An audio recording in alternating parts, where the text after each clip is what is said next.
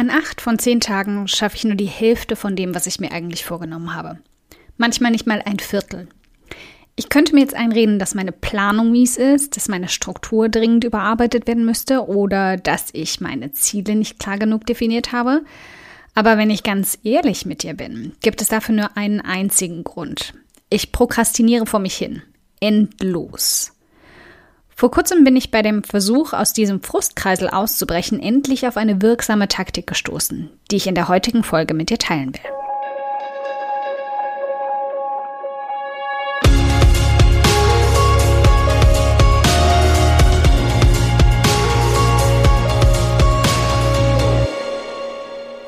Hi, ich bin Karina, Gründerin von Pink Kompass um 180 Grad und der Feminine Jazz und teile hier im um 180 Grad Audioblog alles mit dir, was in meiner Selbstständigkeit funktioniert und was nicht. Wir knacken meine Strategien rund um Marketing und Mindset, denn Erfolg beginnt in deinem Kopf. In Folge 4 des Audioblogs zeige ich dir also mal meine Struktur, die ich in den letzten fünf Jahren aufgebaut habe, um das Prokrastinieren zu minimieren und meine neue Taktik an ganz miesen Tagen akut dagegen anzukämpfen. Sozusagen mein Prokrastinationspflaster. Aber bevor wir dazu kommen, muss ich dir eine etwas unbequeme Wahrheit aufs Auge drücken. Prokrastination hin oder her, selbst wenn du der produktivste Mensch der Welt bist, der bei Katzenvideos und Instagram-Verlockung nicht mal mit der Wimper zuckt, wirst du niemals wirklich produktiv, wenn du keine gute Struktur für deine Aufgaben hast. Darüber lässt sich sicher streiten, aber das ist meine Meinung. Vielleicht behauptest du das Gegenteil, vielleicht behauptest du noch nie Struktur gehabt zu haben und trotzdem super vorangekommen zu sein.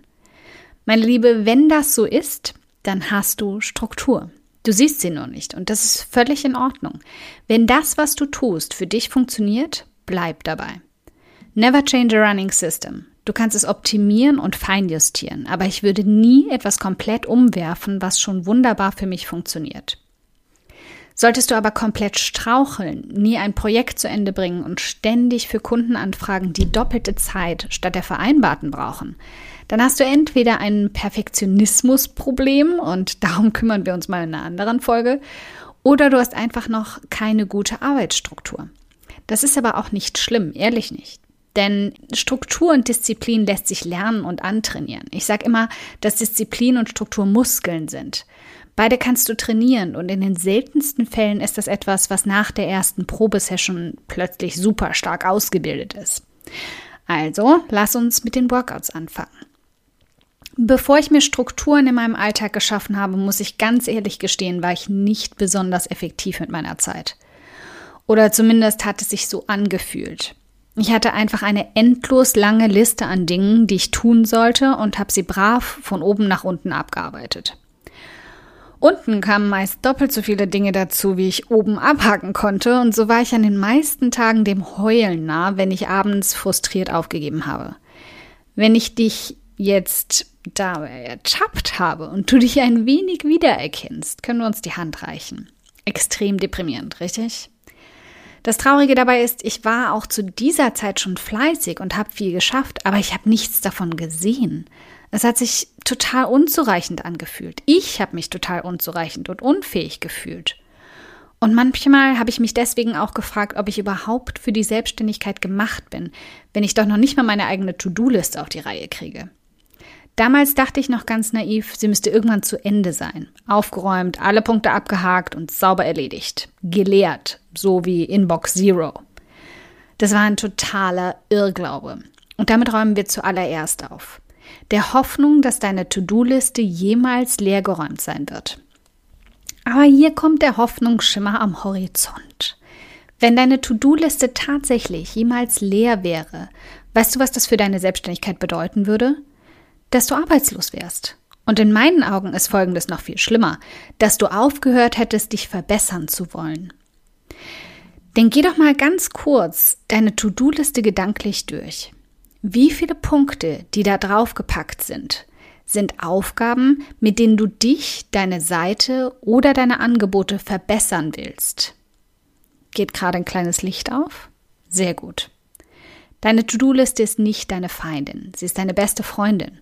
Sie ist der Grund, warum du jeden Morgen aufstehst und die dir zeigt, dass du einen wichtigen Job zu erledigen hast. Und je länger sie ist, desto besser bist du im Geschäft und auf dem Weg zum Erfolg. Sieh also deine To-Do-Liste nicht mehr wie ein Monster an, das dich in die Sklaverei führt, sondern als das, was sie ist. Dein roter Faden zu einem besseren und erfolgreicheren Du, das deutlich mehr Geld auf dem Konto hat als heute. Sie führt dich durchs Chaos und zeigt dir, wohin du gehen musst. Aber, und jetzt fangen wir schon mal an, ein bisschen Struktur in den Laden zu bringen. Nicht alle Punkte darauf sind gleich wichtig oder furchtbar dringend und sollten dich deswegen auch nicht unter Druck setzen können. Das passiert nämlich leicht bei endlosen To-Do-Listen. Wir stöhnen schon bei dem reinen Anblick und haben eben auch das Gefühl des Hamsterrades. Damit einfach niemals fertig zu werden, ist kein tolles Gefühl. Und genau das treibt uns dann in die Prokrastination. Weil sie zu ignorieren, nur für fünf Minütchen und ganz kurz Instagram zu checken, uns davon ablenkt, uns überfordert zu fühlen. In großen Prokrastinationsphasen gibt es also zwei Trigger. Das Gefühl der Überforderung und einfach kein Land zu sehen und zu viel Zeit. Ja, du hast richtig gehört. Das zweite klingt erstmal absurd, aber dazu kommen wir gleich noch. Gegen das Gefühl der Überforderung gibt es ein gutes Heilmittel, das ich in den letzten Jahren bis zur Perfektion ausgefeilt habe. Struktur im Alltag.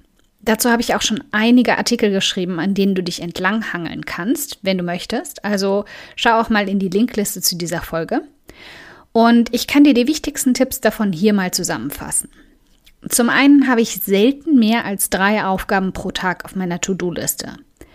Und zum anderen sind diese Aufgabenpäckchen, wie ich sie nenne, Aufgaben, die ich in maximal, wirklich maximal zwei Stunden erledigen kann. Das abzuschätzen lernst du mit der Zeit und das ist auch ganz wichtig. Wenn ich für einen Blogartikel acht Stunden brauche und pack mir auf meine To-Do-Liste am Montag drei Artikel zu schreiben, dann kann ich ja nur versagen. Stattdessen würde ich also die Aufgabe Blogartikel in kleinere Päckchen packen und sie entsprechend verteilen. Also merke, zum Mitschreiben. Aufgaben so weit herunterbrechen, dass sie pro Einheit nur etwa eine Stunde oder anderthalb Stunden in Anspruch nehmen. Dann drei davon pro Tag einplanen, nicht mehr. Natürlich kannst du das ignorieren und dir den Tag vollballern, weil du glaubst, locker auch sieben bis neun Stunden zu arbeiten. Aber wenn ich eins gelernt habe, dann, dass ich, egal wie viel Spaß ich daran habe, einfach nicht mehr als sechs Stunden wirklich produktiv arbeiten kann. Danach bekomme ich vielleicht noch Pinterest-Pin oder E-Mails beantworten hin, aber mehr dann auch nicht. Und vielleicht warst du ja auch schon mal in einem Angestelltenjob oder bist es vielleicht sogar noch, wo dir das auch schon mal aufgefallen ist. Du bist zwar acht oder neun Stunden auf der Arbeit, aber wie viel Zeit bist du davon wirklich so richtig produktiv? Ich war nach der Mittagspause eine Stunde gar nicht zu gebrauchen. Und die erste Stunde morgens war auch eher so meh. Also nach einer Weile kam ich dann in Schwung, aber nach dem Mittagessen hat es auch wieder gedauert, bis ich reinkam. Also rechne ich einfach schon damit, dass mein Hirn nur selten mehr als das produktiv ist heutzutage. Kommt vor, aber es ist einfach nicht die Regel. Und jetzt zu meinem Trick 17. Wenn ich eine Phase habe, in der ich ganz extrem zum Prokrastinieren neige, dann liegt das meistens daran, dass ich zu viel Zeit habe. Ja, du hörst richtig. Zu viel Zeit. Und nein, das ist jetzt kein Luxusproblem, sondern einfach die Tatsache, dass sich Zeit ausdehnt. Hast du jemals am Abend vor einem Launch, vor einer Abgabe oder vor einer Prüfung prokrastiniert? Ich vermute mal ganz stark eher nicht. Denn die Deadline hat dir gesagt, dass es jetzt einfach dringend an der Zeit ist, in die Pötte zu kommen und endlich was zu schaffen. Das erschaffe ich mir also künstlich. Für jedes meiner Aufgabenpäckchen gebe ich mir also feste Zeiteinheiten. Zum Beispiel setze ich mich an den Schreibtisch und stelle mir mit dem Handy, mit einer Pomodoro-App oder sogar mit dem Wecker ein Zeitlimit und verbiete mir danach an dieser Aufgabe noch weiterzumachen. In 90 Prozent der Fälle komme ich damit so richtig in Schwung. Das kannst du auch ganz generell einführen. Mach zum Beispiel morgens Sport und verabrede dich um 14 Uhr mit einer Freundin zum Telefonieren. Sobald du weißt, dass es da eine feste Deadline gibt, die dir Zeit begrenzt und zu der du fertig sein musst, wirst du produktiver. Gib dir also niemals zu viel Zeit oder sogar gar keinen Endzeitpunkt.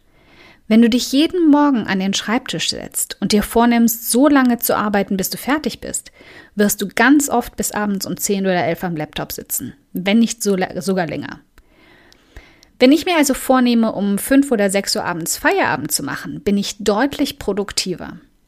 Zeit dehnt sich aus und je mehr du die Zügel schleifen lässt, desto mehr wirst du prokrastinieren, deinem Perfektionismus freien Lauf lassen und unzufrieden und gefrustet am Abend den Laptop zuklappen. Deine Aufgabe an dich für heute. Setz dir drei Aufgaben an. Sorg dafür, dass diese drei Aufgaben jeweils nicht mehr als ein bis zwei Stunden in Anspruch nehmen. Und setz dir einen klaren Zeitpunkt in knapp sechs Stunden, an dem du Schluss machen wirst. Los geht's!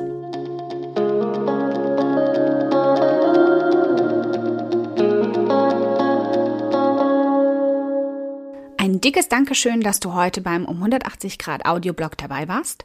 Und falls du noch mehr knackiges Marketingwissen oder Mindset- und Motivationskicks brauchst, schau auf podcast.um180grad.de nach weiteren Episoden oder direkt auf www.um180grad.de in über 100 hilfreiche Artikel rein.